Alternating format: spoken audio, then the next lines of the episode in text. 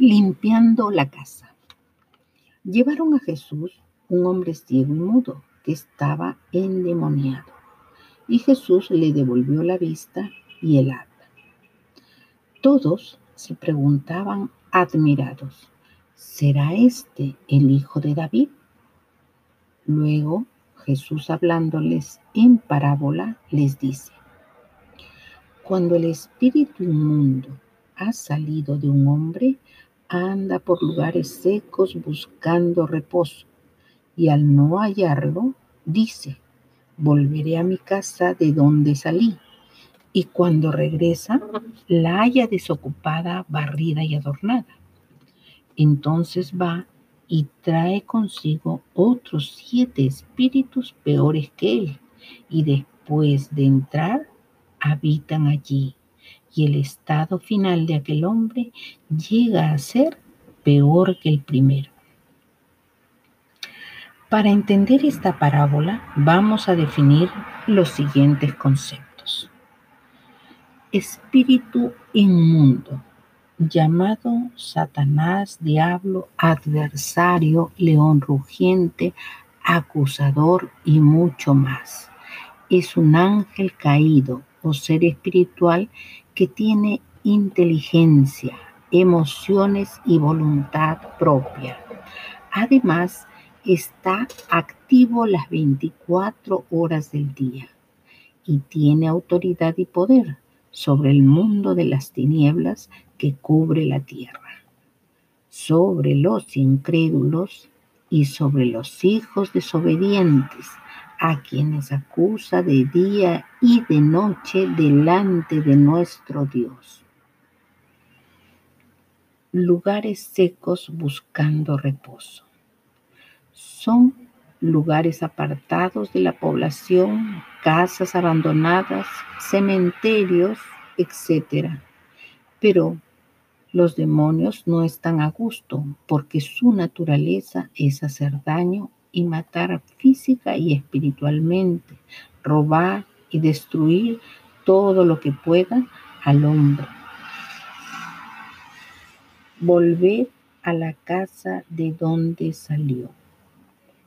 La casa representa al hombre que ha sido liberado de algún vicio, enfermedad, demonio, atadura, etc.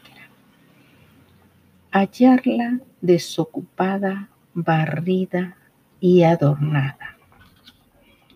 El hombre que ha sido liberado, pero no tiene un verdadero compromiso con Dios y solo se acercó a Él por algún problema específico, no dejó que el Espíritu Santo haga su morada en Él. Y aunque en un comienzo la palabra lo fue limpiando, no permaneció firme, dejando un vacío espiritual en su vida. Jesús advirtió al, al paralítico sanado no peques más para que no te sobrevenga algo peor.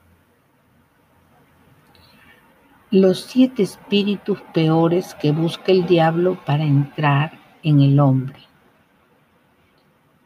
El apóstol Juan, advirtiendo de los peligrosos tiempos finales que atravesaría el cuerpo de Jesucristo, enumera a estos siete espíritus repartidos en las siete iglesias que cual león rugiente están buscando a quien devorar.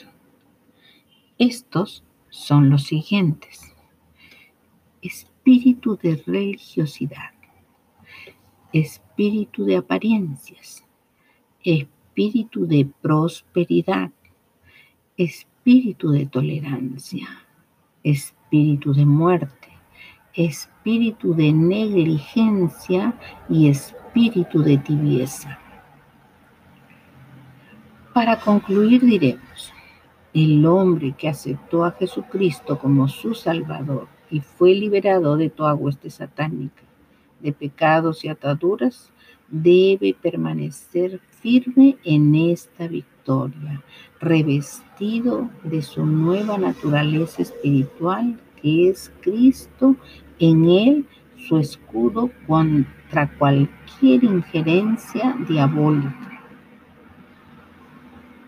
Si abrimos puertas por ignorancia o participando conscientemente del pecado, la palabra de Dios nos advierte, no sabéis que si os sometéis a alguien como esclavos para obedecerle, sois esclavos de aquel a quien obedecéis, sea del pecado para muerte o sea de la obediencia para justicia.